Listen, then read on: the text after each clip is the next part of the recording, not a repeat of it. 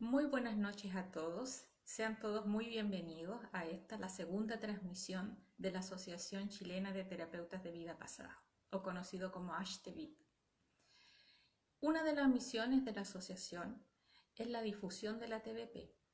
Y junto a eso, bueno, esa es una de las finalidades porque estamos haciendo estas transmisiones en vivo los días jueves. Pero junto a eso también lo que pretendemos es aportar con calma y entendimiento a las situaciones difíciles que van surgiendo producto de estos tiempos inciertos. En este último tiempo, debido a la pandemia, muchos nos hemos visto obligados a tener que trabajar desde la casa. Si bien para algunas personas esto ha sido una opción de trabajo, hoy en día la gran mayoría nos vemos obligados a quedarnos en la casa a aprender plataformas digitales para poder resolver nuestros asuntos de trabajo y a su vez tener que lidiar también con los hijos que los tenemos en la casa y que también están haciendo cosas desafiantes como empezar a educarse mediante una enseñanza online. Ese tema lo vamos a tratar también niños en tiempos de pandemia el próximo jueves. Pero hoy en día el tema va a ser enfrentando el teletrabajo en tiempos de pandemia. Según estudios que se hicieron en el 2019, donde se hicieron encuestas tanto a empleadores como empleados, se destacaron cinco grandes dificultades, hola Raúl, cinco grandes dificultades del teletrabajo. Y consideremos que estas dificultades eran en tiempos sin pandemia. Se las voy a nombrar. La primera, la falta de concentración y las interrupciones, que serían los dos obstáculos fundamentales. Dos, las dificultades para delimitar el tiempo de trabajo y la desconexión. Tres, la sensación de soledad y falta de vínculo con los compañeros, la hora del cafecito, ¿cierto?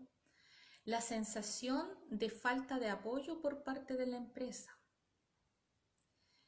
5. El sedentarismo, la tendencia al tabaquismo o el picoteo entre horas.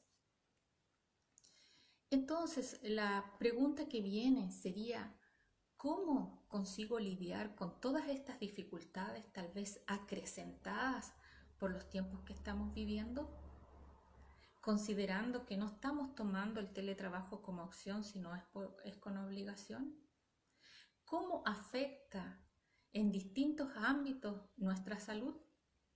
¿Será que hay respuesta para cada uno de ellos? Me presento, soy Yasmín Montenegro, terapeuta de vidas pasadas, y hoy en día voy a estar con tres invitados. Álvaro, ingeniero, Verónica, psicóloga, Patricia, ingeniero, y también ellos tres terapeutas de vida pasada, quienes me van a acompañar hoy día para poder hablar del teletrabajo en tiempos de pandemia. Voy a invitar entonces, el primer invitado que vamos a tener es Álvaro, y ya les digo que en la medida que vayamos, eh, que vayan pasando los invitados y las preguntas, ustedes también pueden ir haciendo consultas aquí. Yo las voy leyendo y se las voy pasando al invitado, ¿ok? Voy a invitar entonces a Álvaro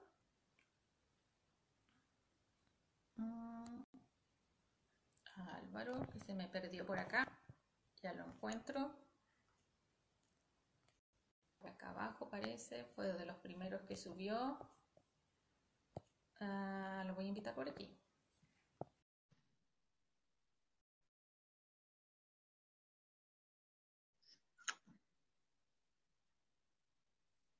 Y te mandé la invitación, Álvaro. Hola Álvaro, acompañadísimo. Acompañado, sí.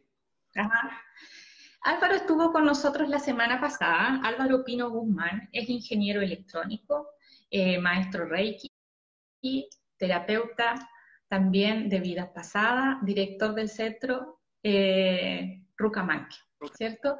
Y lo tenemos acá porque él hace cinco años hace trabajo desde la casa para una empresa alemana y nos gustaría conocer a partir de su experiencia, ¿cierto Álvaro? Que nos contó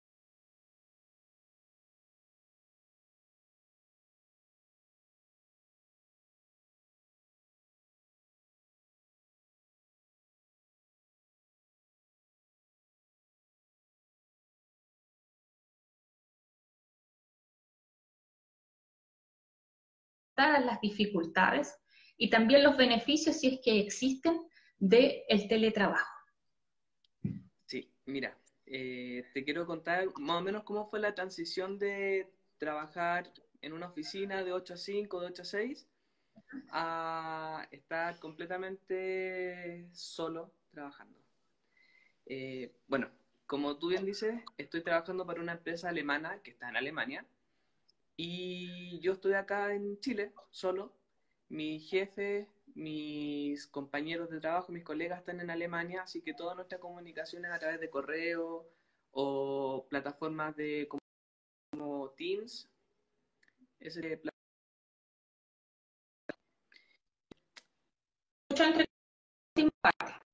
en un comienzo tuve ¿Cómo? Se escuchó entrecortado esa última parte. Hubo problemas ahí de transmisión. Ah, bueno, sí, sí, me di cuenta. Eh, como te decía, mis colegas y jefes están todos en Alemania y yo estoy solo acá. Y mm, la principal dificultad que tuve en un comienzo era la organización de horarios.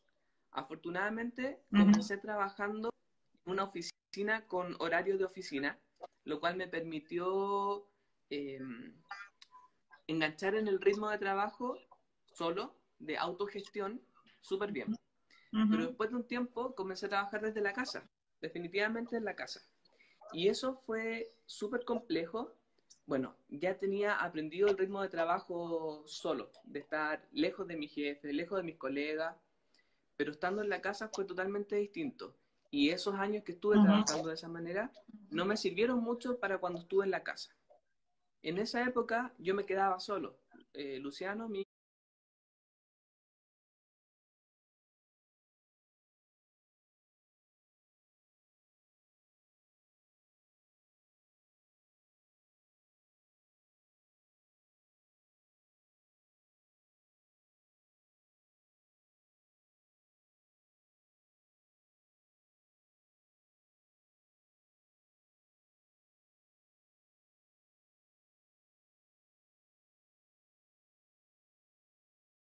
hijo se iba al colegio, eh, Valeria se iba al trabajo y yo me quedaba solo. Entonces, por ese lado era un poco cómodo porque me podía concentrar, pero en algunos momentos me mm. sentía muy solo. Y trabajar, trabajar, trabajar. Mm. Entonces, una de las principales dificultades era eh, ser eh, ah, se me fue la palabra mm, correcta. ¿Dificultades? Eh, llevar un ritmo de trabajo súper estructurado. Ah, ya. Con mm. horarios y ritmos. Entonces, mm. para mí, lo que me ayudó mucho para estructurar mi día de trabajo era ir a dejar el colegio. Cuando yo volvía, comenzaba mi rutina, mi jornada de trabajo. Cuando yo no lo iba a dejar, era súper nebuloso en qué momento empezaba mi trabajo. Y cuando mm. terminar, también era súper nebuloso. Entonces lo iba a buscar a él. Y ahí terminaba mm. mi jornada. De lo contrario, mm. llegaba a las 6 de la tarde y yo no había almorzado porque siempre decía, ya, el último correo iba a almorzar. Pero después me quedaba un correo que era corto. Ya, el último correo y ahora sí que voy a almorzar. Y me daba a las 6 de la tarde. Entonces, e, es súper difícil meterse en la cabeza de que estoy trabajando, en mi casa, pero es trabajo y yo trabajo de 8 a 5, no más que eso. Eh, mm. y, bueno, como les digo, es súper importante ponerse una estructura diaria. Por ejemplo, eh, hoy que estamos en la casa obligados, me levanto a las 7 y media, porque generalmente entramos a trabajar a las 8, me doy una ducha y comienzo mi día. O hago una rutina de ejercicio y comienza mi jornada. A la hora de almuerzo, que suene una alarma, para esforzarme a retener mi, mi función, cerrar el computador, salir a, comer a mi, bueno, o sea, salir del escritorio al comedor, o, o, despejar la mesa del comedor y transformarla en mesa para comer y comer. Que eso es una de las cosas súper difíciles de comenzar a hacer. Es decir, ok, me siento a comer. Comer mientras estoy trabajando no está bien, porque ni como bien ni trabajo bien. Mm. Sentarse a ver películas, por ejemplo, tampoco es muy productivo porque se me pasa la hora y después estoy atrasado, llegan las 5 de la tarde y todavía tengo trabajo pendiente. Y lo otro es que cuando llega la hora, las 5 o 6 de la tarde, termina mi jornada de trabajo.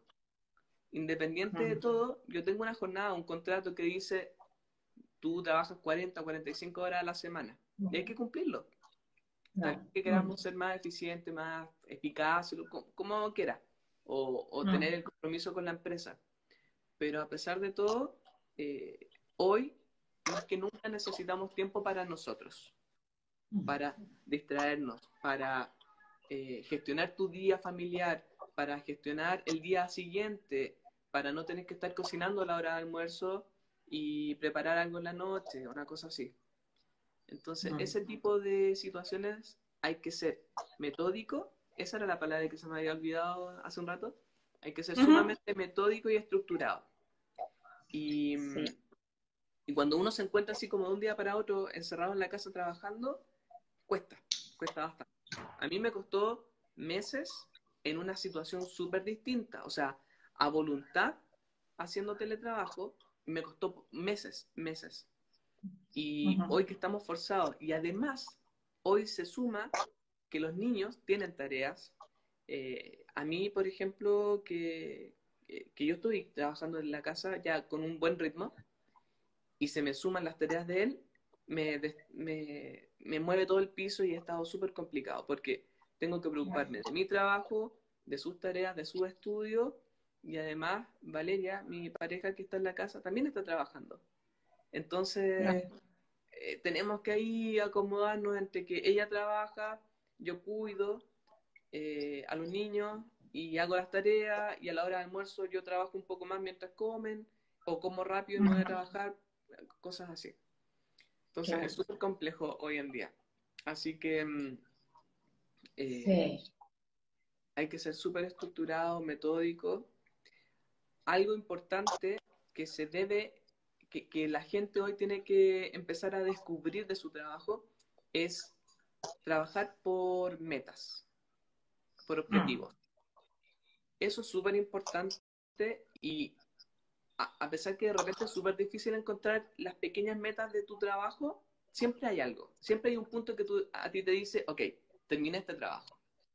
Mm. En mi caso, por ejemplo, tengo la fortuna de que yo trabajo en uso horario distinto. Mis colegas están en un mm. horario más temprano y yo cubro una tarde. Tengo otro colega que cubre la noche, que trabaja en Taiwán, igual que yo. Entonces, yo de cierta manera me puedo adaptar. Entonces, si en la mañana no puedo trabajar bien porque mi, mi pareja está muy ocupada en el trabajo y yo tengo que cuidar a los niños, eh, listo, no trabajo durante el, día, pero me quedo en la noche trabajando. Mm. Y, cumplo mis metas, porque yo trabajo por objetivos. Entonces, cumplo mi objetivo en la noche. Mi jefatura mm. entiende eso. Él sabe que nosotros no estamos sometidos a una jornada de, en horario fijo, porque en realidad lo que es cumplir las metas. Y eso mm. también a mí me relaja, porque claro, durante el día pasó algo y no puedo estar trabajando frente al computador, eh, si no tuviera esta mentalidad, estaría súper estresado y no haría nada bien. No sería ni buen papá, ni buen cuidador, ni buen trabajador. Pero cuando uno tiene esta mentalidad de decir, ok, no importa, no lo hice en la mañana, lo hago en la noche, pero igual lo voy a hacer durante el día o en la jornada, está hecho. Claro, claro. Parece ser que ahí la gran dificultad es poder eh, uno mismo establecer las rutinas y los horarios, porque siempre los horarios son impuestos desde afuera. O sea, yo tengo que ir a buscar el niño, llegó la hora y ya salió del colegio, entonces tengo que cortar el trabajo y tengo que salir. Aquí no, pues no hay niño que ir a buscar al colegio, ¿no es cierto? Y estoy trabajando en la casa. no tengo el horario, ahora tengo gimnasio y tengo que ir, me pongo la ropa. No tienes. Entonces es tan difícil. Tengo clase de la tarde, tengo, no sé, estoy haciendo... Claro, es tan difícil porque no tienes para, ni siquiera para ir a comprar el pan, porque hay que tratar de no salir. Exacto. Entonces no tienes algo que se complica. y lo otro que decías tú, inventar cosas. Y lo otro que decías tú, claro, tú tienes una empresa alemana que ellos ya tienen esa modalidad de teletrabajo. ¿Qué pasa con nuestros empleadores aquí que de repente tuvieron que comenzar a funcionar con teletrabajo? Yo creo que también se desesperaron. ¿Cómo controlan a los empleadores? Triste, porque hoy en Chile eh, muchas empresas tienen la mentalidad de mm, que mi trabajador tiene que estar de 8 a 5, independiente que esté o no esté haciendo trabajos. Y eso es de verdad triste, porque uno piensa, mm, hice mi trabajo en, no sé, en un par de horas, y el tiempo libre, usándolo en otras cosas. Y estoy aquí sentado frente al computador haciendo como que trabajo. Mm. Entonces, eh, si lo vemos así como en números, la empresa tiene una persona ociosa, gastando luz, agua, eh, eh, no sé, papel confort, lo que sea, haciendo nada. En cambio, él podría estar en su casa, a lo mejor haciendo vía familia, o podría estar estudiando, haciendo un, no sé, un diplomado de algo que le pueda servir en el trabajo. Así es que tienen que cambiar el chip de, de tengo que ver conectado a las 8 de la mañana en una reunión inútil y después tenéis que la tarjeta a las 6 de la tarde en otra reunión inútil solo para saber que estáis trabajando. No tiene sentido. Falta una gestión también, eh, tal vez no lo hace el empleador, pues es la gestión del EXA. Las metas, como te decía. Claro, trabajar por objetivo y ir chequeando objetivos de cada empleador. Sí. Y y muchos de los trabajos, hay muchas personas que sí pueden trabajar en distintos horarios, que, que no sean necesariamente de 8 a 5. Si mm. finalmente son metas y si se cumplen durante el día y al día siguiente están hechas, si la hiciste a las 8 de la mañana o a las 12 de la noche, a mí como empleador me da lo mismo, o sea, cada uno gestiona su trabajo o mm. su día. Hay personas que también son más productivas en la mañana, otras que son más productivas en la tarde, en la noche. Eh, y también mm. es súper interesante porque si yo sé que soy más productivo en la noche, tengo tiempo para hacer otro tipo de cosas durante el día que requieren a lo mejor menos capacidad mental y me preparo para estar al, al 100% en la noche. Mm. Ahora, eh, volviendo al tema de estar lejos de los colegas que tú mencionaste en el estudio que planteaste, Estar, solo, es complejo. Eh, mm uno necesita espacios de ocio durante el trabajo, porque está comprobado, el cerebro humano no puede estar más de dos horas en una función porque se satura. Entonces, eh, cuidado.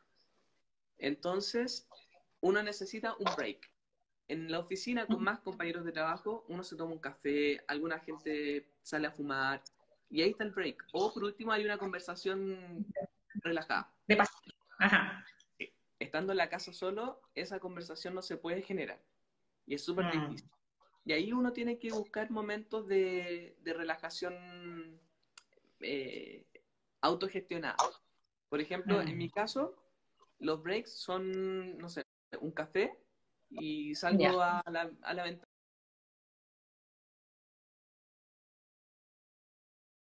a mirar afuera o eh, bueno, las redes sociales a veces no son tan cómodas porque a uno lo mantienen igual ocupado. La idea es contar. Pero leer un libro, leer dos páginas de un libro, también yo lo uso, lo usaba cuando estaba solo, ahora ya no puedo. Pero era eso. Ahora ya tienes tu propio break. ahora tengo otro tipo de breaks, por ejemplo, tareas, que también... Porque el nivel, por ejemplo, en el caso de él, el nivel de tarea es, simple para nosotros, entonces acompañarlo a hacer una tarea es relativamente fácil, relajante. Claro, no, es cansativo, claro. Lo saca uno de, la concentración de trabajo. Claro, claro. Y, uno pierde vida social también cuando en tiempos normales. Cuando uno, uno hace home office, pierde un poco de vida social porque después de la oficina aparecen las salidas. Y uno va saliendo de la oficina y es como, oye, ¿y si nos vamos a tomar algo o nos tomamos un café o tomamos once juntos? En cambio, estando en la casa, tengo que salir de la casa a otro lugar. Y no, no es como mm. la pasada de la micro, del paradero, no sé, camino al metro. Claro, o las mismas actividades que se hacen al interior de la oficina, pues no sé, el Día del Trabajador, o vamos a celebrar un cumpleaños, no sé, pequeñas cositas que se hacen a veces. Y bueno, en mi caso, yo soy una persona bastante social, sociable también, pero por otro lado, no me molesta estar solo. Entonces, yo no he sufrido por no estar con más gente. De hecho, me acomoda bastante bien y he encontrado otro tipo de amistades. Entonces, si ya no me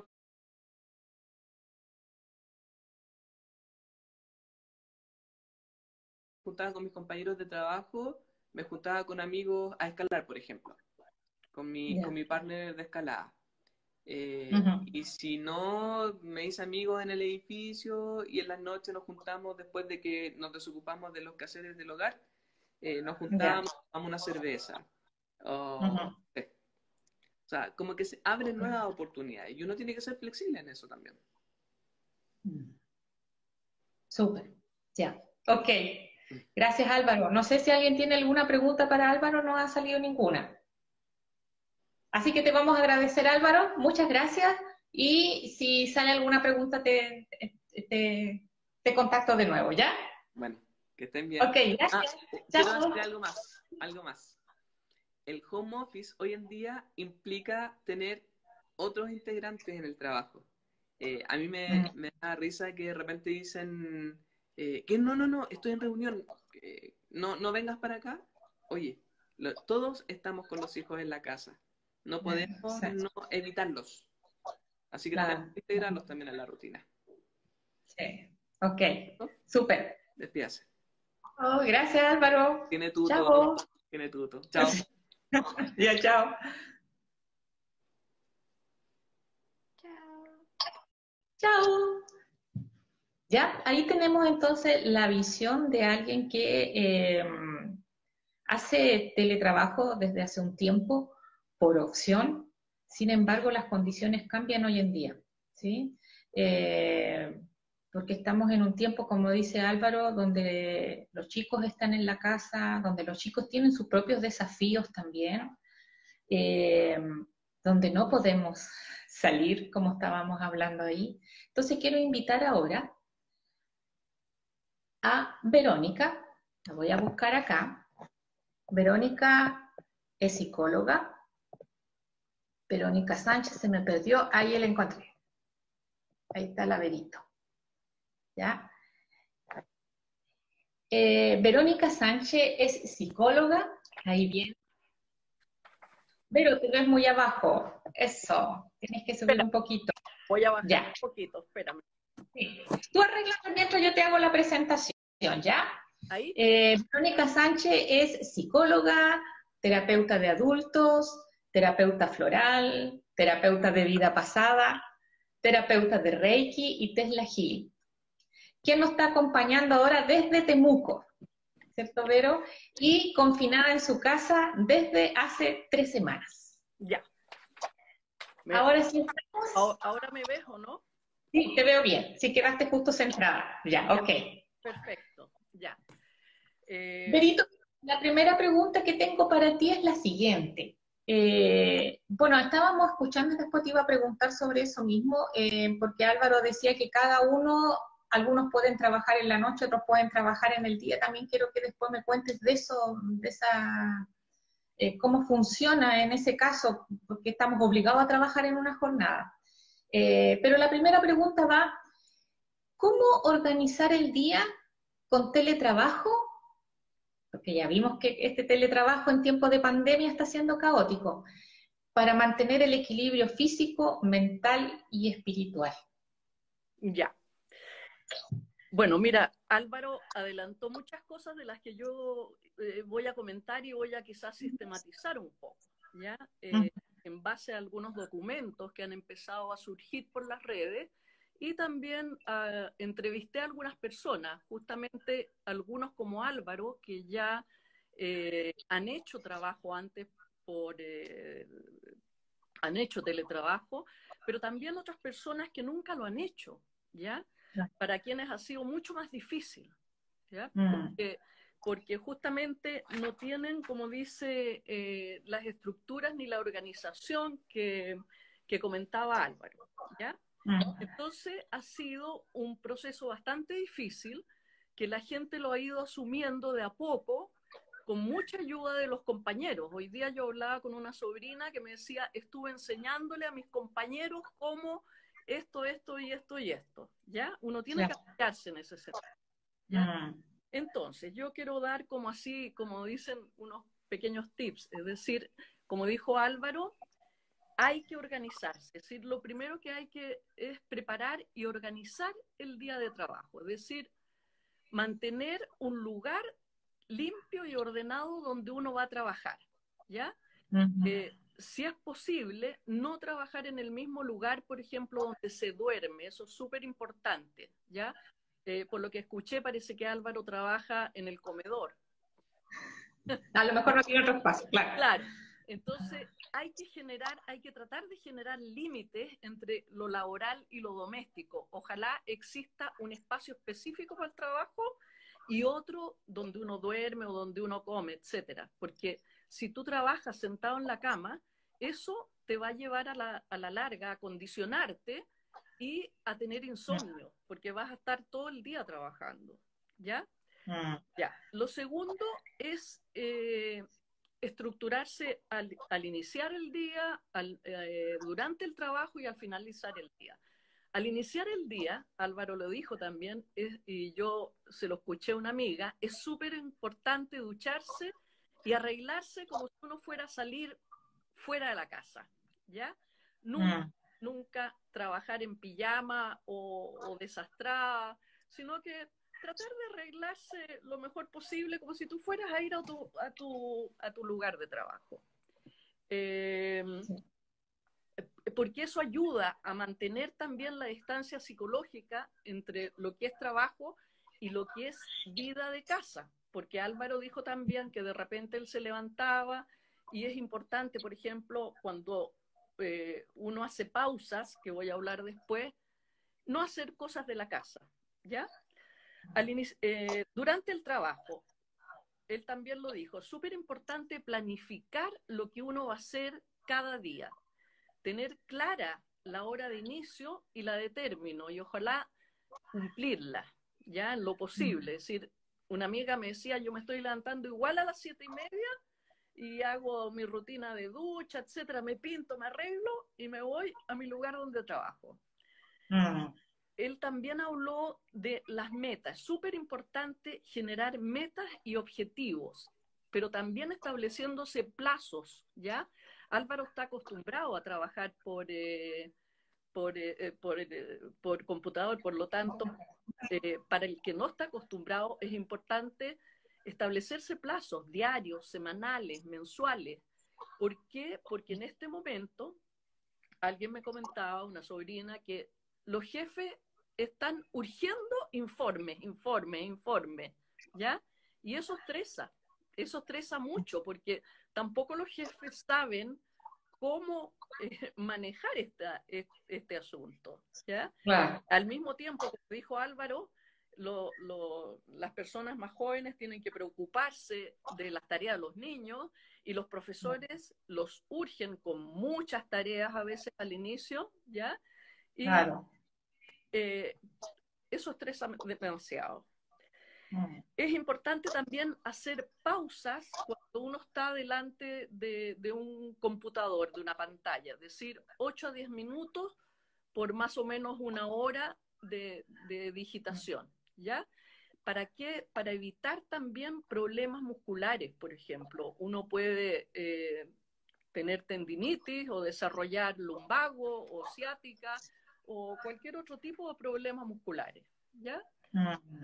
Bueno, y al terminar la jornada laboral es importante guardar todo lo relacionado con el trabajo que se está haciendo. Álvaro, de hecho, él decía, yo a las 5 cerraba pero a veces, como él trabaja en otro horario que sus compañeros, trabaja de noche. Ojalá no lo haga, ¿ya? Por los condicionamientos psicológicos que se producen. Es decir, uno tiene que respetar un horario y cerrar su computador o su notebook y olvidarse del trabajo. Bueno, las pausas eh, hay que hacer algo parecido, es decir, es importante hacer pausas a media mañana, al almuerzo, a media tarde, ¿ya? Y que esas pausas sean, como dije antes, no un momento en que uno va a ir a hacer tareas domésticas, sobre todo las mujeres, ¿no es cierto? A arreglar el almuerzo, a preparar no sé qué, a poner la lavadora, etcétera. Sino que es importante tener momentos de relajación, de ocio, jugar con los niños o con las mascotas, caminar, como decía Álvaro, mirar por la ventana. Ahora, hoy día en la tarde, yo miré por la ventana y aparecieron unas vacas en la calle, ¿ya? Es decir, eh, eh, es súper... Sí, sí, en plena calle. Cuatro vacas, un tenderito, eh, porque los ah. animales están, saliendo, ¿ya? Hay etcétera. Es interesante verlo. Elongar también la musculatura, por ejemplo, cuello, espalda, brazos, ¿ya? Porque uno se tensa de estar siempre frente al computador. Tratar de tomar sol también. Es cierto que estamos entrando en invierno, pero es importante tomar sol porque eso ayuda al sistema inmunológico. Energiza las células T y tiene un efecto en la producción de vitamina D también. ¿ya? Y otra cosa que, que, Álvaro dijo, eh, algo respecto al comer, no comer frente al computador ni llevar el trabajo a la casa, a la cama, que ¿ya? Al finalizar la jornada es importante hacer otras cosas. Por eso yo encuentro que es mejor hacerse una jornada como la que uno hace en la oficina, es decir, hasta, las 5 de la tarde, qué sé, yo, seis, no sé. Y después leer, hacer un deporte, eh, ah. que puede ser, por ejemplo, eh, hay muchas clases ahora online de yoga, pilates, tú misma estabas haciendo, tai chi, chikun, etcétera, ¿ya? Un baile. se pueden también arreglar cosas. Yo he arreglado miles de cosas que siempre voy a hacer después, después, mañana. Bailar también, hay muchas clases de baile, por ejemplo, ¿ya? Y por supuesto, como está toda la familia en la casa en general, excepto los viejitos que estamos solos, eh, compartir actividades con la familia, por ejemplo, jugar algunos juegos de mesa, aprender un idioma, eh, cantar, tocar un instrumento y llamar a los familiares que están lejos y que siempre esperamos que nos llamen. Bueno, y el fin de semana, como el que viene ahora, sobre todo, cerrar el espacio de trabajo y no acudir a él. Y ah. volver a, hacer actividades de distracción, comunicarse, por ejemplo, con vecinos, como decía Álvaro, uno en estas ocasiones es impresionante cómo se ha empezado a contactar, ¿cierto? Con yo vivo en un edificio, tenemos un WhatsApp y uno se ha empezado a conocer mucho más que cuando, cuando íbamos afuera a trabajar. Ah. Bueno, voy a hablar algo brevemente sobre cuando hay niños pequeños en la casa, porque es el tema, yo sé, de la próxima sesión, ¿ya? Pero uno puede explicarles, porque sobre todo al principio los niños no entendían por qué no tenían que salir, ¿ya? Entonces explicarles que este aislamiento significa que es una actividad solidaria con las personas mayores que pueden enfermarse, como los abuelos o personas que tienen enfermedades crónicas. ¿ya? Hoy día escuchaba igual que como en algunas comunas de Santiago se va a terminar la cuarentena, eh, escuché un audio. Se quedó, se quedó parada la... Que explicaba... Ah, ya. Sí, ahora, ya. Sí, está bien, está bien. distintas, como los distintos eh, tipos de cuarentena, pisos de cuarentena y que, que se acabe la cuarentena significa que hay que salir, porque el riesgo todavía es grande, ¿ya? De, contagio. También explicarle a, los niños que estas no son vacaciones, por lo tanto, es importante organizarles un horario y que se respete. Y como dijo. Álvaro, se puede eh, compatibilizar con que uno de los padres trabaja mientras el otro está con los niños y poner algunas claves. Por ejemplo, si la puerta está cerrada, mi nieta ya dice, papá trabajando, ¿ya? Entonces ya saben las claves, no pueden entrar ahí. También es importante eh, incluirlos en algunas actividades domésticas que nos pueden ayudar. Limitarles, por ejemplo, el acceso a celulares, a videojuegos. Limitarles las informaciones que los puedan afectar emocionalmente, ¿ya? Eh, y, ver, ver de ayudarlos a expresar sus emociones de alguna manera, con algunas actividades. Y, y eso, porque el tema de, los niños, me imagino que las dos colegas sí, van a la otra semana. Claro. Y, y Vero, por ejemplo, ahí es complejo en el caso de las mujeres, ¿ya? Porque las mujeres todavía, eh, bueno, después de toda esta revolución femenina que hubo del feminismo, ¿cierto? Eh, se empezaron a levantar las alarmas y a tomar conciencia, que la verdad las mujeres seguíamos en nuestro rol de la época de, las, de, la, de los cavernícolas, ¿cierto? Siempre asumiendo las tareas de la casa. Más para las mujeres. Y ahora, en claro. ni siquiera mudaban a las guaguas, ¿ya? Claro, y claro. En el día de hoy, a veces no saben ni dónde están las ollas, ni dónde está el arroz, ni dónde está no sé qué, tampoco cocinar. Así que claro. uno no se puede enfermar, ¿ya? Claro. Entonces también para los hijos, eh, la mamá está en la casa ahora. La mamá está trabajando, pero también está en la casa. Yo creo que ahí se hace muy pesado para las mujeres, porque ellas también tratan de cumplir, porque el problema es de que las mujeres siempre tienen que estar demostrando, ¿cierto? Demostrando que son buenas mamás, que son buenas en el trabajo, que son buenas dueñas de casa, etcétera, etcétera. Es complejo también. Pero eso fíjate que a veces ha sido una ventaja también en el sentido en que cuando la mamá y el papá están tranquilos, los niños van a estar tranquilos. Es decir, eh, ha habido más acercamiento, ¿te fijas? De, de repente, eh, de tanto correr al, al, a la universidad o a la, o a la empresa, qué sé yo, eh, no se comparte tanto, se llega cuando los niños están acostados y si hay nana, la nana quizás ya los acostó, etcétera. Sí, sí, es verdad. Pero vamos a ir con la segunda pregunta, se nos ha ido pasando el tiempo.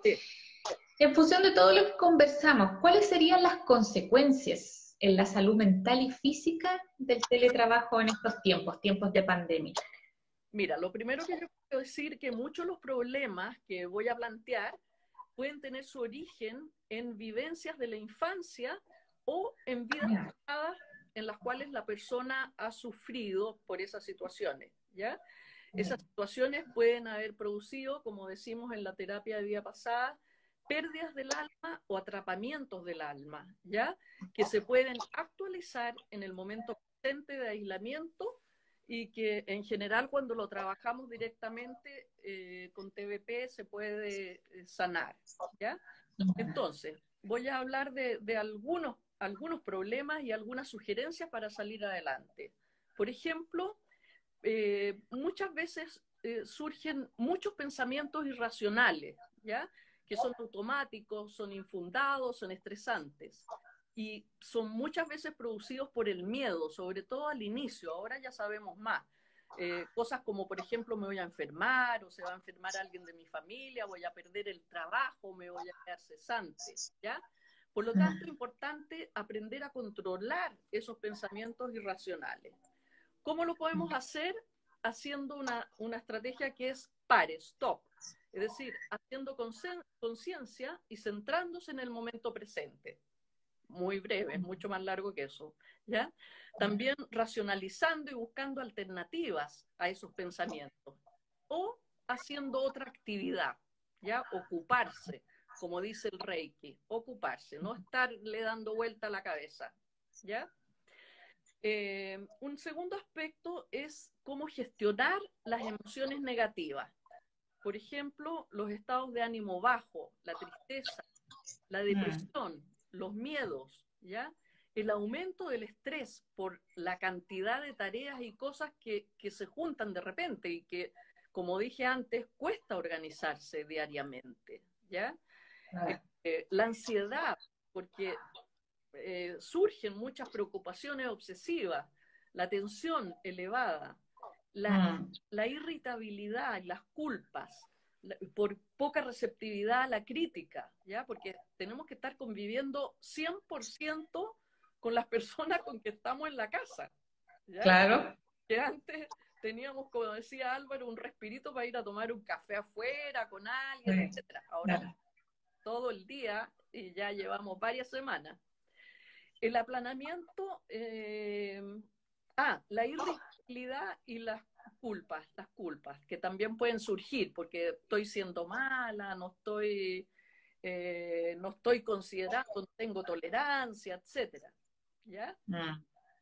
Por otro lado, puede surgir también un aplanamiento emocional, es decir, personas que, sobre todo, yo creo que al principio, ¿ah? a mí un poco, no querer hacer nada, quedarse en la cama mucho rato, ah. o tirado en un sillón, eh, no querer trabajar, porque por lo menos yo trabajo libremente, es decir, nadie me obliga a contactarme con, mis pacientes, ¿ya? pero hay gente que está obligada. Eh, los conflictos eh, se pueden exacerbar también, los conflictos, el enojo, la rabia, ¿ya? Mm. la no paciencia, la no tolerancia. ¿Cómo se puede salir de eso? Eh, Álvaro la semana pasada habló de la respiración controlada y ¿ya? También uno puede hacer algo que es súper importante, que yo lo practico cada día, es la meditación, una o dos veces al día. Para las personas que son más creyentes, también la práctica de la oración, ¿ya? Eh, sobre todo ahora que viene Semana Santa. Eh, la práctica de la gratitud, por ejemplo, existe un sistema que se llama el Ho'oponopono, que es una terapia ah. hawaiana, donde se dicen cuatro palabras, cuatro frasecitas nomás. Lo siento, perdóname, te quiero, gracias. Uno puede entrar a internet y hay muchas explicaciones de cómo aplicarlo. También mm.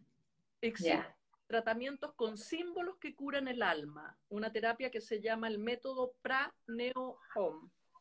Es muy, muy interesante. ¿Mm?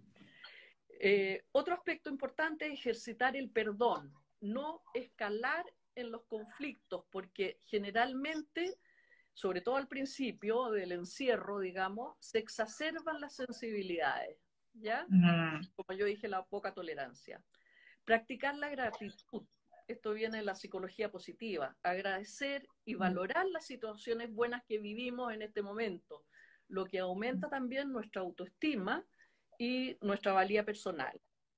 Expresar eh, emociones positivas, por ejemplo, mostrar aprecio, respeto y apoyo a quien lo necesita. Yo te decía, en mi edificio, eh, por ejemplo, me han dejado cosas en la, en la puerta, manzanas, entonces es lindo porque yo lo retribuyo con lo que tengo, una plantita o algo así, ¿ya? Al día siguiente. Mm, eh, hacer actividades placenteras, por ejemplo, practicar o aprender un instrumento, pintar, eh, hacer jardinería, ¿ya?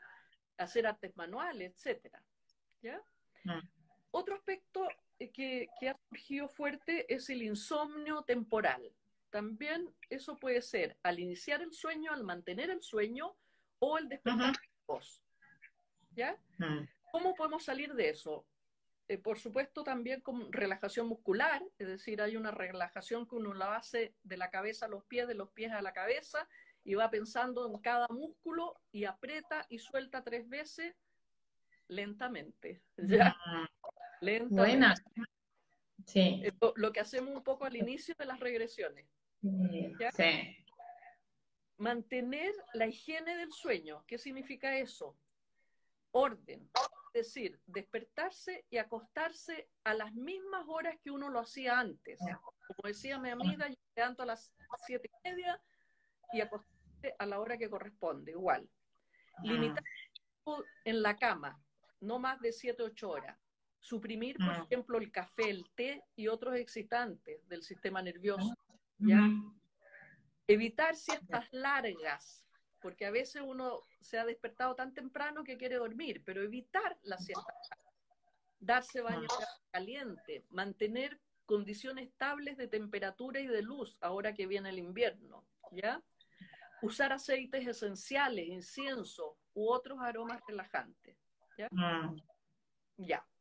¿Qué pasa en caso de que uno se enferme física o psicológicamente? En ese caso es súper importante buscar apoyo psicológico y social, apoyo emocional que puede ser eh, buscar apoyo en la familia, en amigos, en grupos sociales, en grupos eh, o en psicólogos o otros terapeutas. Hay muchas personas que están funcionando con terapias online, ¿ya?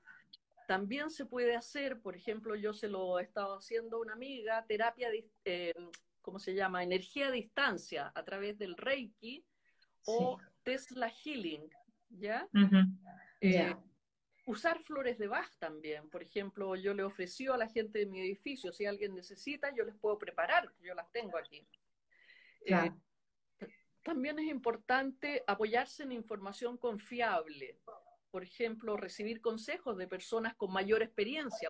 Ejemplo, para todo el trabajo, este teletrabajo, que uno no está preparado en usar los medios ni las plataformas, ¿ya? Em, también apoyarse, por ejemplo, en guías espirituales. En estos momentos eh, seguramente van a haber transmisiones directas del Papa, ya desde la Santa Sede. ¿ya? El Dalai Lama también eh, tiene en Facebook una página. ¿ya?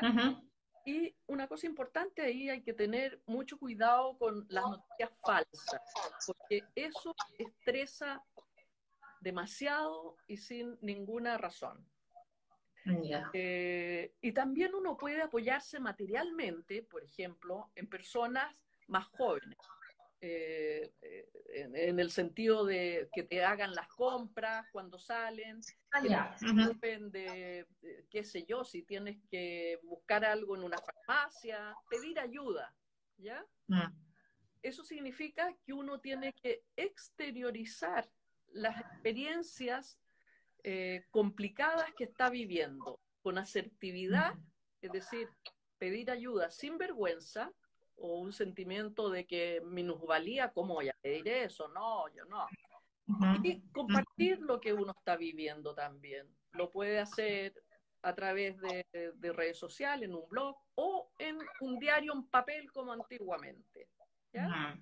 Y eh, también el uso, aludir, recordar experiencias traumáticas o de enfermedades que uno ha vivido anteriormente y cómo las, las sobrepasó, cómo, qué aprendió, cómo creció eh, en esa, con esas eh, situaciones. Bueno, otra cosa súper importante es eh, el uso de la información adecuada, es decir, consultar fuentes oficiales evitar la sobreinformación. Mira, al principio yo estaba todo el día pegada a la tele, a las redes sociales. No, eh, no tanta televisión ni estar pegado a las redes sociales, como dijo Álvaro. Apagar los celulares en la noche, ¿ya?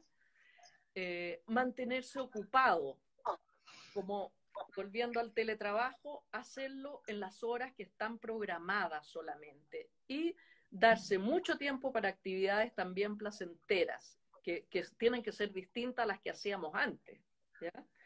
Y por último, el logro de una actitud positiva y de optimismo y de resiliencia. Es decir, eso de mantener una actitud positiva, pensar que todo va a pasar y una actitud resiliente, vamos a lograr crecer ante la adversidad como personas y sociedad en un contexto social, cultural y político que ha sido muy desafiante y que es muy diferente a lo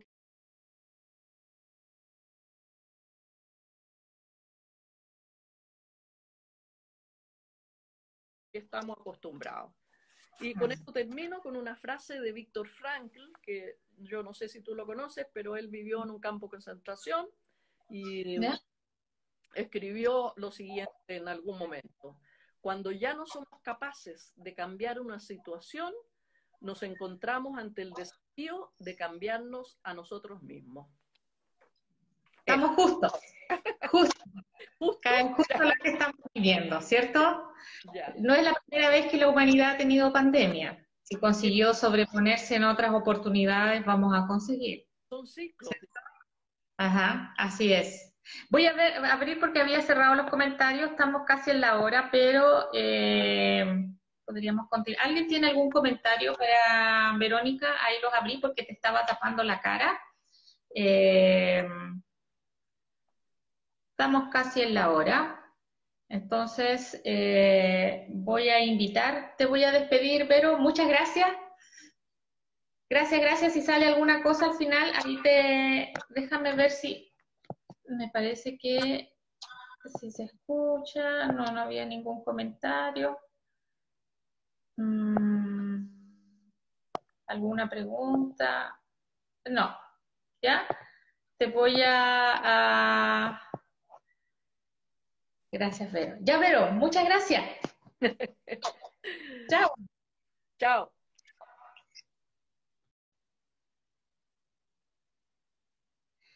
Bien, eh, nos queda la última invitada, que es Patricia. Eh, Patricia tiene la función en esta, en esta transmisión de poder enlazar la terapia de vidas pasadas con lo que estamos viviendo, pero seguramente ya va a caer la, porque tenemos una hora. Entonces, eh, voy a cerrar este live ahora y lo voy a abrir de nuevo para invitar a Patricia para que hacerle las preguntas que faltaban y terminar encerrando, ¿no es cierto?, cómo enlazamos la terapia de vidas pasadas con lo que estamos viviendo hoy en día.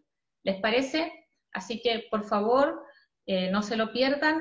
Yo voy a cortar esta transmisión y eh, voy a abrir una nueva para que sigamos con Patricia. ¿Ok?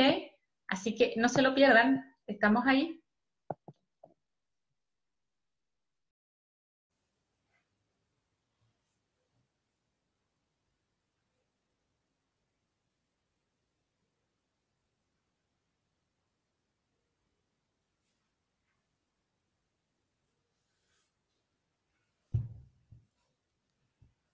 Hola, vamos a esperar que se sigan conectando. Por favor, que no se lo pierdan. Eso, gracias. Para dar continuidad a lo que nos faltaba, gracias. Quedó un pedacito interesante. Gracias. Vamos a esperar. Teníamos más gente que estaba viendo para que se terminen de unir. Terminar con esta presentación, con esta transmisión, la verdad. Que viene ahora una parte interesante. Esperemos si alguien más se va a unir de los que estaban antes. Ahí van. Seguimos con la transmisión. No se lo pierdan. Seguimos con la transmisión. Ahora va a hablar Patricia. Ya la voy a invitar. Así que continúanse uniendo, por favor.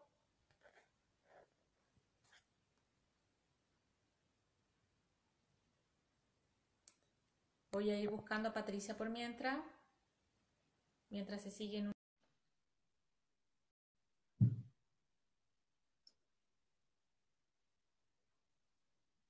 Ahí vamos a poner a Patricia. Hola Patricia, ¿cómo estás? Yo bien. Qué bueno. ¿Cómo estás? Bien también, ahí se está subiendo más gente, pero por mientras ya estás ahí al aire, así que vamos a esperar un minutito más. Ahí, hola, Bonnie, em, para continuar con Patricia, ¿ya? Por mientras la voy a ir presentando. Eh, Patricia Pareja Canales es ingeniero geomensor, terapeuta de vida pasada, tarotista espiritual, ancestróloga y practicante de otras técnicas de sanación para el alma. Y voy a comenzar nomás con la pregunta, seguramente se van a terminar de unir los que faltaban. Quería preguntarte, Patricia, em, ya escuchamos a Álvaro, ¿cierto? Escuchamos a Verónica, que también ella nos dio algunos tips, eh, cómo llevar el teletrabajo en estos tiempos. Y yo te iba a preguntar, ¿cómo nos afecta esto del teletrabajo a nivel emocional? Bueno, Eh, primero que todo, saludar a todos los que están conectados. Qué rico que se haya generado esta plataforma. Eh, gracias a ti también. Y bueno, como decían antes, en la sociedad actual estamos acostumbrados a separar las áreas. Entonces tenemos las áreas de trabajo, lo familiar y lo social separados. Y hoy tenemos que juntar todo eso. Y es un tremendo desafío para todos los que tienen que cumplir con esta función del teletrabajo. Y pensamos en los trabajadores, pero también tenemos que pensar, y, lo mencionaron, en los empleadores, en los jefes, porque no estamos acostumbrados a esta dinámica. Como dijo Álvaro, a él le costó meses acostumbrarse y nosotros, y, en otras condiciones, y a nosotros se nos ha impuesto ahora y sin saber hacerlo. No tenemos esta cultura. Entonces se empiezan a generar, eh, ahí yendo a tu pregunta, se empiezan a generar emociones, por ejemplo, ya tenemos el miedo, ya estamos con la sensación de miedo por lo que nos pueda suceder, por el contagio, eh, como decía Laverito también, por esta sobreinformación que manejamos. Entonces, estamos ya viviendo con este miedo que se ve acrecentado de repente con el miedo, por ejemplo, a perder trabajo, porque empiezan, em, empiezan a disminuir la dotación del personal, entonces está como la amenaza latente de que te puedan despedir, y eso genera miedo, también te genera una frustración, y, también te genera una situación de, depresión, de sentirte presionado, que tienes que cumplir. Eh, hablaban de el trabajo medirlo a través de objetivos y metas, pero a veces yo puedo tener esa puedo tener esa visión, pero mi empleador no. Entonces te están, como también decían, exigiendo informes constantemente, que tienes que enviar información, que te tienes que conectar, entonces también tienes una presión. Y si yo no cumplo como me piden, entonces eso puede implicar en que el despedido esta vez sea yo. Entonces estamos mm. vibrando en estas emociones del miedo, la rabia, la pena, como ya dije, la frustración, estrés, ansiedad, la culpa también por lo que hablaban, porque estamos con nuestras familias. Entonces, eh, integrarlo a esta dinámica eh, es complejo, la dinámica familiar y la dinámica doméstica también. Mm. Eh, nos sentimos también presionados y empezamos también a sentir otras emociones que quizás las teníamos ahí guardadas y desconocidas, como por ejemplo podría ser fobia al encierro, podría ser sensación de ahogo, podría ser también sentirse bloqueado. Y muchas veces no entendemos de dónde viene esta emoción. Y la verdad es que esta emoción también podría venir de, de, otras vidas, de situaciones, como ya mencionaste, hemos pasado por pandemias que han matado a lo largo de la historia, por lo menos podemos hablar de 20, que han matado millones de personas.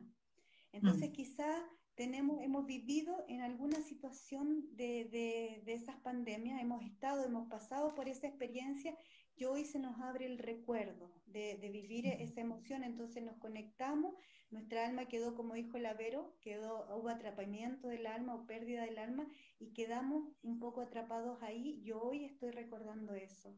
Revivimos.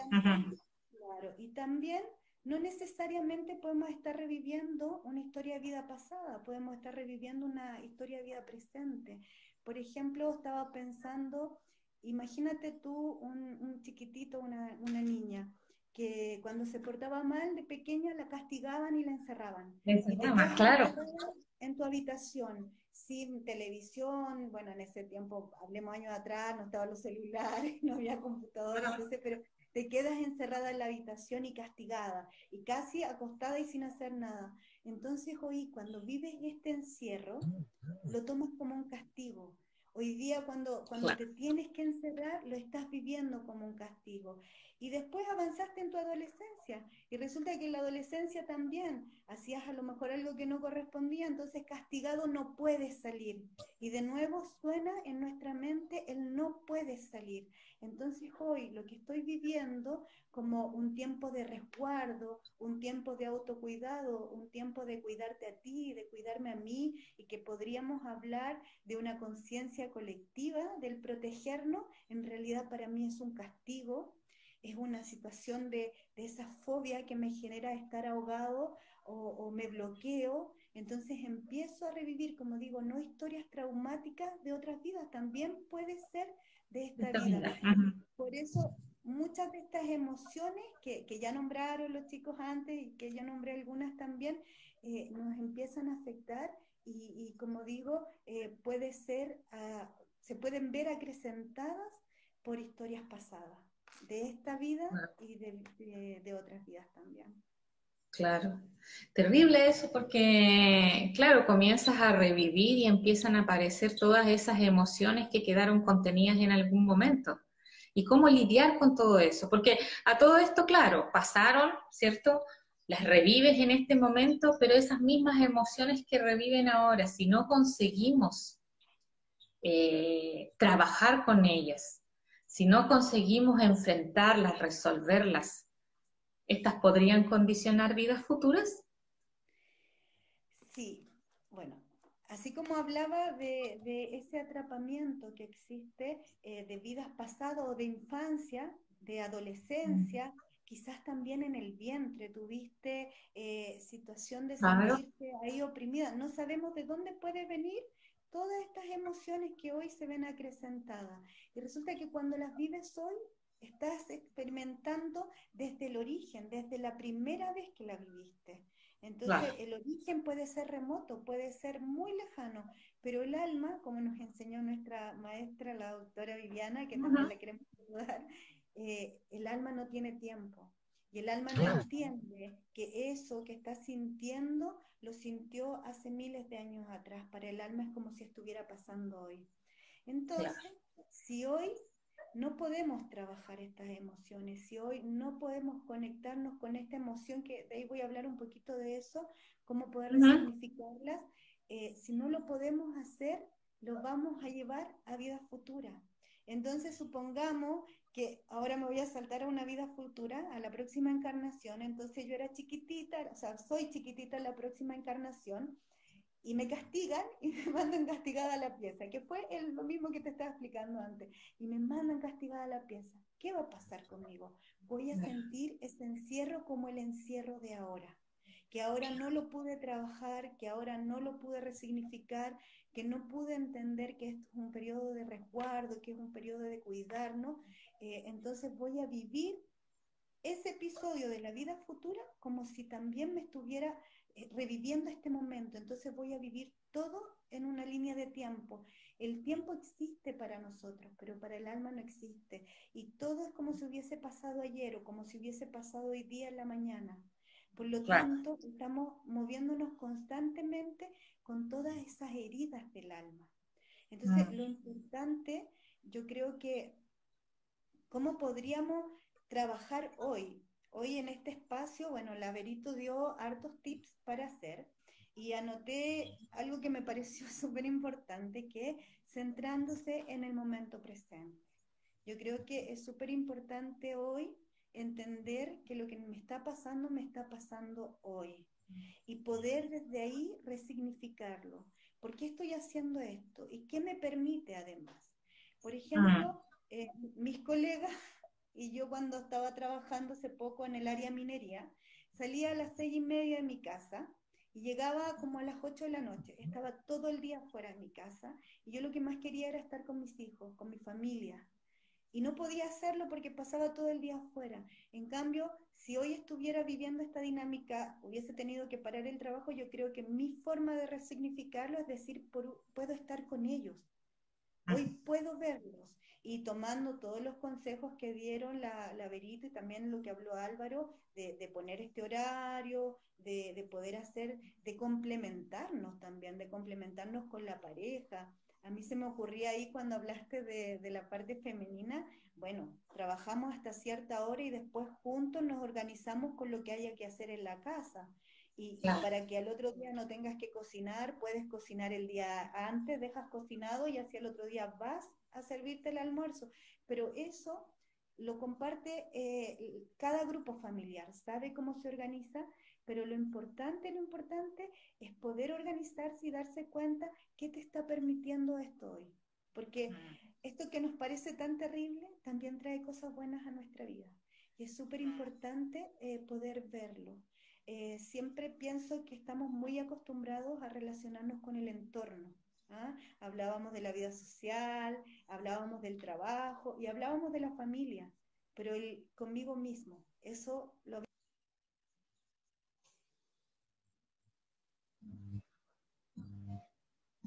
Te estás escuchando entrecortada.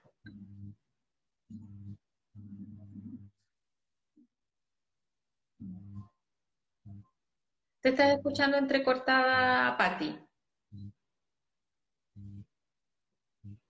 Parece que ahí estamos perdiendo la, conexión con la Patti.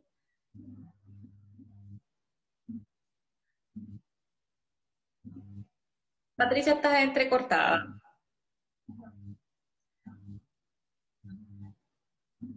La vamos a esperar un poquito. Sí. Sí. Está entrecortada la Patti. Para que vaya parando o la voy a desconectar y para que entre de nuevo. Ahí salió, parece. Eh, Súper interesante lo que... Ahí volvió la Patti, lo que nos mencionaba. Eh, déjenme, voy a desconectarla y la voy a volver a, llamar. Eh, ah, no, otra cosa. La voy a sacar para que vuelva a entrar.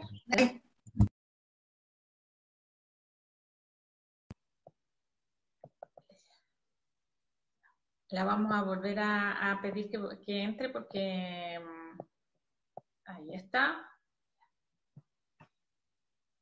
Para que se conecte nuevamente, eh, vamos a esperar un poquito. Estaba súper interesante y nos perdimos esa última parte que mencionó. Eh, de ella estaba hablando precisamente, estaba costando que entre, precisamente de eso, de, verlo también como una oportunidad, una oportunidad de estar en familia, nos quejamos de no estar en la familia, una oportunidad para mirarse hacia adentro. Vez para encontrarse uno mismo, para meditar, o como decía Lavero, la oración también es una forma de meditación, pero es eso, un momento para nosotros, para nuestra casa, eh, la que nos acoge para recibirnos, siempre estamos de pasada y no estamos con ella, para nuestros hijos. O sea, verlo como una oportunidad para nosotros. La Pati no volvió. Voy a volver a desconectarla para que entre nuevamente. A ver si esta vez consigue entrar. Está difícil. Eh, no consigue entrar tratando de unirse y no puede a intentar llamarla y si no, vamos a tener que terminar por ahí. Yo me quedé pensando también, no sé si me están viendo ahí, y a lo mejor la doctora ahí podría... Ahí está, ya Pati, ahora sí. Sí, tengo súper buena señal, me llama la atención esto que, que se cortara. Bueno, eh, bueno, te estaba escuchando, pues yo te estaba viendo. Entonces lo que hablamos, ah, esto de resignificar, de, poder eh, buscar qué me trae esto, pero buscando encontrarse con uno mismo. ¿Ya? Eso también quería tomar algo que, que, decían antes, que también lo tenía anotado, que es buscar un pasatiempo. Yo creo que es súper importante empezar a buscar algo que me haga feliz algo que me guste, tomar un libro que quizás quería leer hace mucho tiempo, eh, tejer, no sé, hay tantas cosas que puedes hacer, meditar, pero así como hablaba Álvaro, de ser riguroso en los horarios, yo creo que en eso también hay que poner un poco de rigurosidad. Yo creo que también hay que darse ese espacio. Hay, hay que decir, bueno, este es mi tiempo y tomárselo creo que en este, en este momento es muy importante, muy importante que, que, hagamos ese tiempo y lo tomemos en serio y nos cumplamos mm. con eso, porque a lo mejor me va a dar flojera. A lo mejor eh, tienes una bicicleta estacionaria y te va a dar flojera ponerte ropa deportiva y, y, te va a dar, no sé, una lata, pero cuando lo hagas, cuando hayas terminado, te vas a dar cuenta que sí era necesario, que sí te gustó y que sí te, te relajaste. Así que yo siento que, que también es importante empezar a encontrar eso. Y lo otro que también lo tenía notado y también lo dijo la, la Vero es, yo siento que hay que validar lo que uno está sintiendo y sin culparse. Yo creo que hay que poder identificar la emoción que te está afectando. Decir que, en qué estoy vibrando, qué estoy sintiendo ahora. Estoy sintiendo rabia. Y entender si una rabia es irracional, si una rabia es superior a lo que estoy en realidad viviendo. Es como que uno dice, ¿por qué siento tanta rabia? No lo entiendo. Entonces ahí yo podría pensar que es una rabia que viene de acontecimientos pasados. Entonces ahí decir, bueno, aquí estoy yo, este es mi presente y me permito vivir este presente. ¿Ya? Eh, y me permito tener también, ¿ah? Me permito, se cortó la pati de nuevo, pero tal vez me esté escuchando. Me permito tener miedo, me permito llorar, me permito tener rabia, me permito todas esas emociones, no decir, hoy no lo debo sentir, hoy no, tengo que hacerme cargo de esto, entonces no puedo, no. me voy a mover, yo tengo buena señal. Mira, me voy a sentar en la escalera. ¿Me escuchabas? Bueno, sí, bueno, lo que, la frase que, yo te digo que le la he aplicado bastante es la que aprendimos y es yo soy Patricia, para mí es yo soy Patricia, yo soy yo, profundamente yo, y en mi mente, en mi cuerpo, en mi alma y en mi campo espiritual, mando yo y solo yo. Y la verdad es que cuando me he sentido quizás un poco estresada, porque a veces también uno prende la tele y tanta información, uno también queda un poco estresada. Y a mí me ha servido aplicarla, me ha servido bastante porque porque he calmado mis emociones y me he dado cuenta que sí, pues en mi mente, especialmente en mi mente, mando yo. Entonces desde ahí también poder entender que, que esto que me está pasando podría ser que nos esté afectando desde antes, pero hoy no permitirse que que la sensación o la emoción vibre tan fuerte en uno, sino que vivir el presente, ahora lo que está pasando. Y, vuelvo a decir, yo creo que lo más importante es poder resignificarlo. Cuando puedes mm. ver, lo bonito dentro de lo que parece difícil, las cosas son diferentes. Así que, bueno, yo, yo haría como esa invitación, porque claramente uno carga con las heridas del alma. Decía yo eh, verlo como una oportunidad, la verdad. Es una oportunidad. No verlo como una oportunidad, a lo mejor es de aprendizaje, pero ah, tal vez mirarlo por ahí, pero no verlo, ah, que estoy dentro de la casa, ah, que estoy aquí. Alguien una vez me dijo que cómo iba mi encierro. Y yo le decía, es que yo no me siento encerrada, ¿sabes que Me siento libre. Soy libre porque el mall no está abierto, así que no tengo ninguna excusa para ir allá.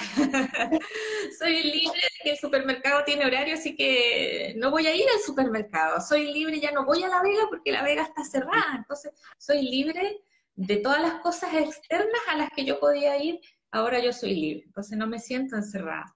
Se fue la Pati de nuevo y justo le quería decir algo. Eh, y tal vez está la doctora por ahí, si es que la Pati no me, o si es que me está escuchando, que estaba pensando, ahí volvió la Pati. ¿Me escuchaste recién?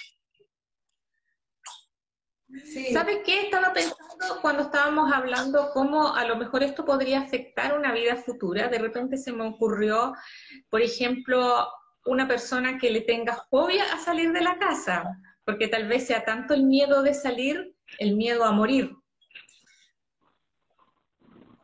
Porque puede ser tanto el pánico que está viviendo en estos momentos, tal vez sí producto de, alguna vivencia anterior, eh, que se lo lleve y pueda ser tanto el pánico después que tenga en una vida futura, que tenga temor a salir o a estar en lugares muy concurridos.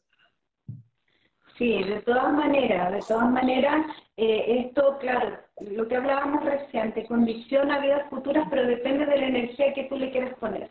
Por eso te digo que la invitación es a resignificarla. A veces vivimos, estamos acostumbrados a, quejarnos mucho, entonces salimos y hace calor, pucha que hace calor, salimos y hace frío, pucha que hace frío. Entonces hoy día poder mirar todo de una forma diferente. ¿Por qué planteo eso? Especialmente para no llevarnos esto como una herida de alma a una vida futura. Especialmente para eso. Claro para que también si nos pasa en una vida futura solo sea que estemos viviendo esa experiencia y no estemos recordando esta y otras anteriores. Sí, súper. Ya, Pati, vamos a esperar si alguien tiene preguntas. Por favor, aprovechen de hacer sus preguntas. Varios corazones ahí para la Pati, aunque fue no nos acompañó mucho la, señal. Eh, Tú no escuchas bien, pero se te ve medio entre... Eh, está la imagen congelada y se te escucha la voz, sí. Ya. Está la imagen congelada, sí. Sí, eso es lo importante. Ya. Varios corazones ahí para la Patti. No hay eh, preguntas al parecer.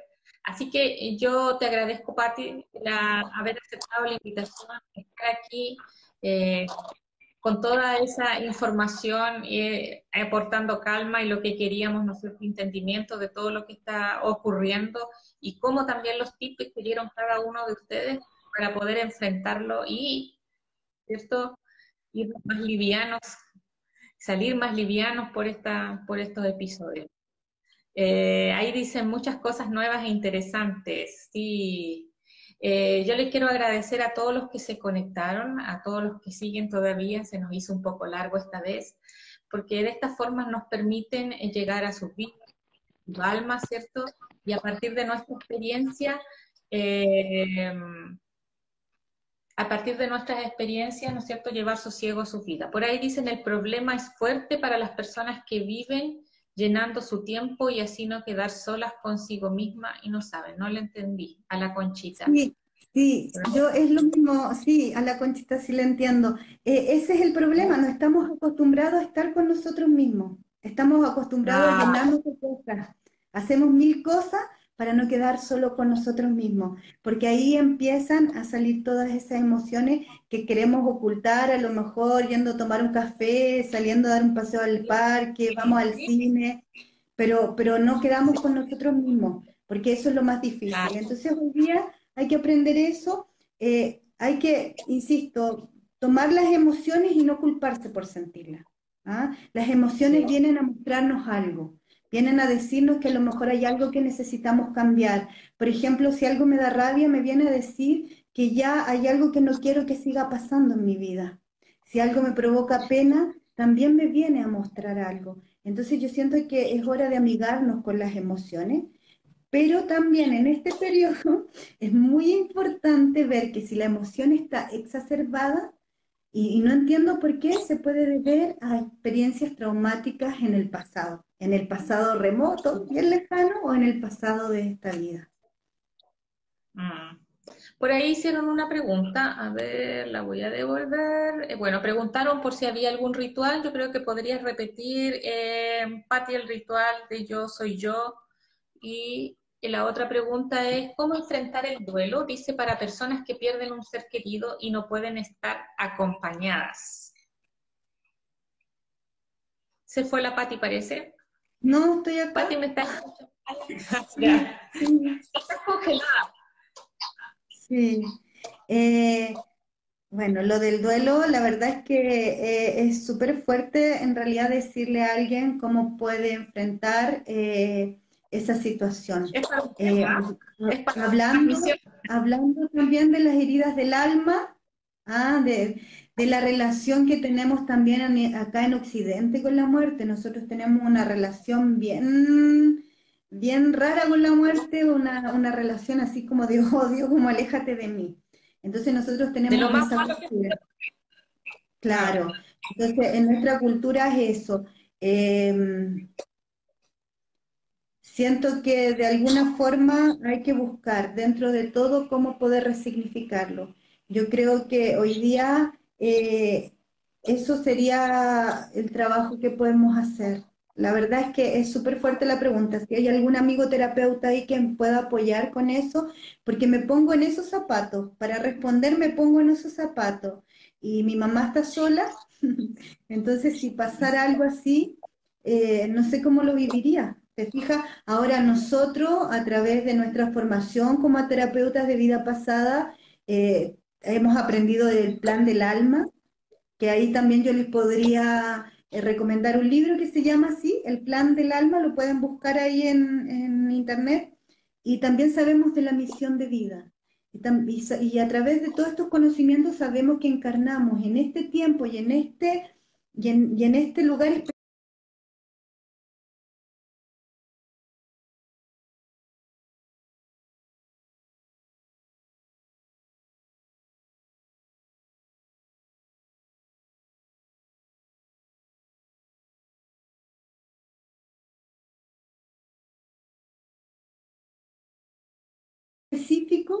y en, esta era, digamos, por algo en particular. Nosotros sabíamos a qué, a qué vinimos, pero llega un momento después que encarnamos que nos olvidamos de eso. Y seguimos viviendo y nos lamentamos de lo que nos pasa, pero en el fondo estaba dentro de nuestro guion de vida, que de verdad lo escribió uno mismo. Entonces, pero nos olvidamos de eso. Entonces, bueno, nosotros con este conocimiento de que, que nos fue entregado en nuestra formación, eh, quizás podríamos poner una mirada distinta a esto del duelo. Pero sin este conocimiento, la verdad es que eh, es difícil abrazar a la hermana muerte, es súper difícil de abrazar. Por eso yo creo que les podría recomendar que lean este libro, El Plan del Alma, que, habla un poquito de cómo uno eh, escribió este guion de vida y lo que le iba a pasar y por qué encarnó y, bueno, si algún día también pueden encontrar su misión de vida, sería súper bonito e interesante.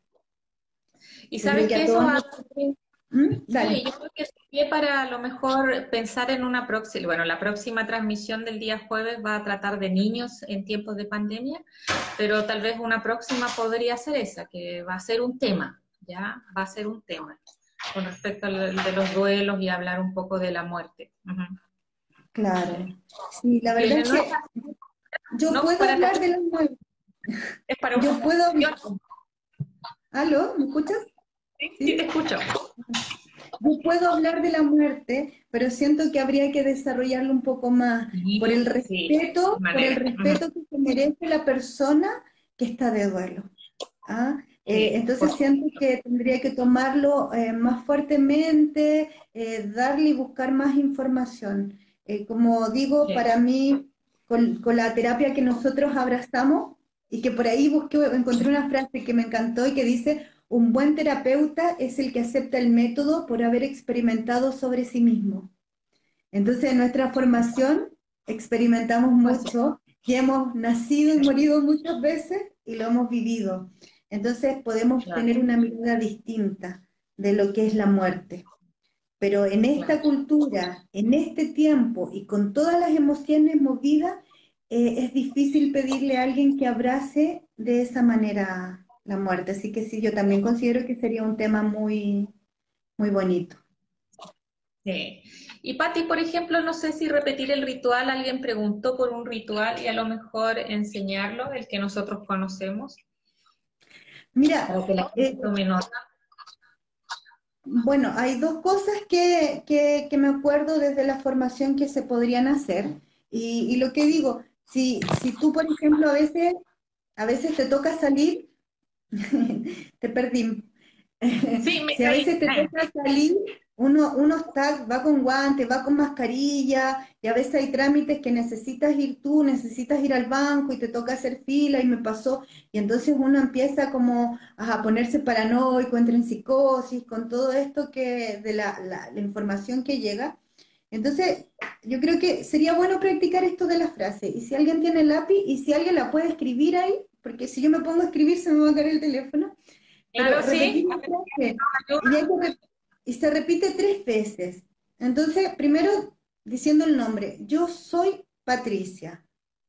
Y luego, yo soy yo, profundamente yo. En mi mente, en mi alma, en mi cuerpo y en mi campo energético, mando yo y solo yo. Y esa es la importancia, es como retomar ese poder personal, es como retomar la fuerza. Y si estoy en esta fila del banco, como te decía, y me empiezo a sentir inquieta, repetirla tres veces, la verdad es que te sirve. Porque, ¿qué sugiere uno? Hacer una meditación, por ejemplo. Eh, pero, no, la puedes hacer en la fila del banco, pero esto sí lo puedes practicar. O si estás en tu trabajo, hay mucha gente que le toca trabajar, hablamos de los de la salud, los del supermercado, eh, un montón de gente, los recolectores de la basura, un montón de gente. Entonces, a lo mejor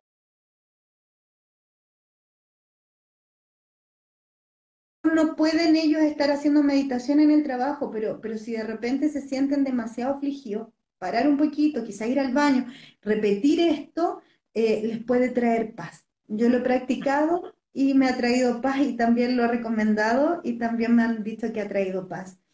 Bueno, y lo otro que hacemos mucho nosotros es la armonización.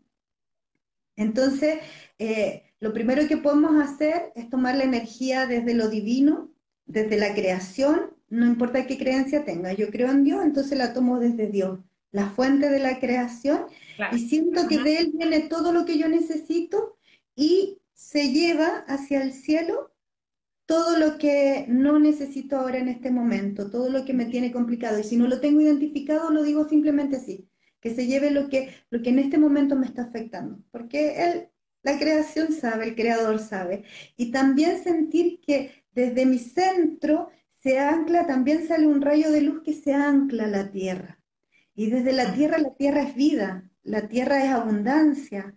Entonces, al centro de la tierra, ahí a, la madre, a la Pachamama, también uno le entrega las inseguridades, los miedos, todo eso que, que te bloquea, que te paraliza, y viene hacia ti tu entrega y viene hacia ti una luz y que te da seguridad. Esa luz puede tener el color que tú le quieras dar y hacer una armonización en ese color, ver tu cuerpo brillando en ese color y sentir que llega hacia ti todo lo que estás necesitando. Insisto, a veces uno no tiene identificado bien qué quiere soltar y qué quiere recibir. Entonces, en ese momento, solo con pedirle a la tierra y a, a Dios, en este caso para mi fe, eh, que me entreguen todos, ellos van a saber eso. Y tomarse ese espacio, poner una música de relajación, eh, hacerlo 5, 10 minutos, eh, eso podría servirles bastante también. Y sentir que este color te hace vibrar en una nueva energía y repetir esa nueva energía, que eso es un poco la armonización que nosotros hacemos al terminar la terapia.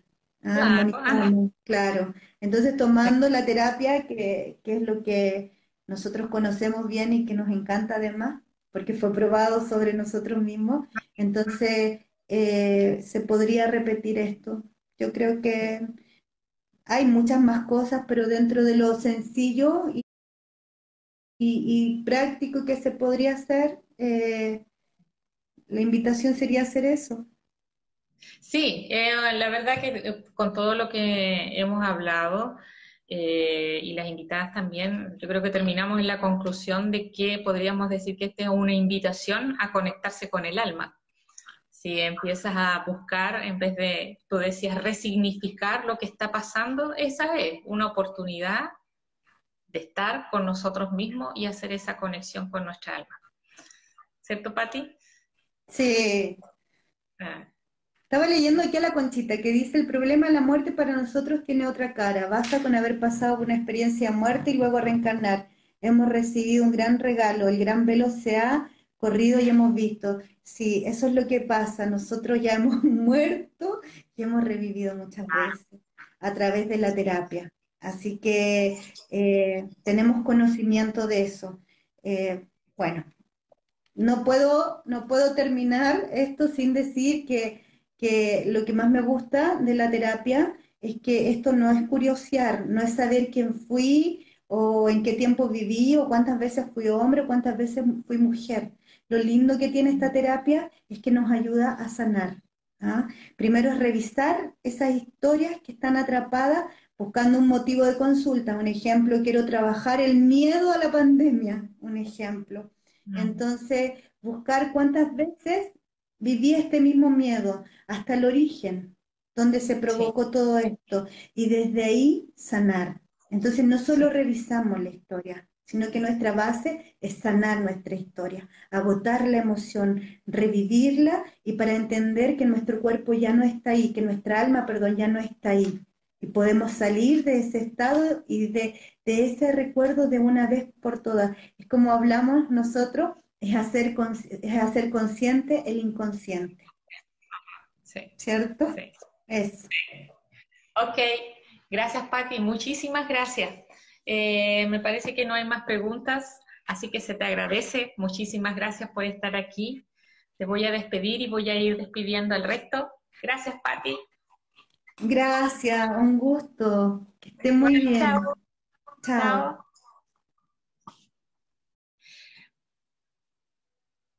Bien, los voy a despedir a todos entonces, agradeciéndoles que pudieran estar aquí, que pudieran estar compartiendo y que nos dieran esta oportunidad de poder llegar a ustedes, llegar a su alma, eh, llevarles un, un poquito de sosiego.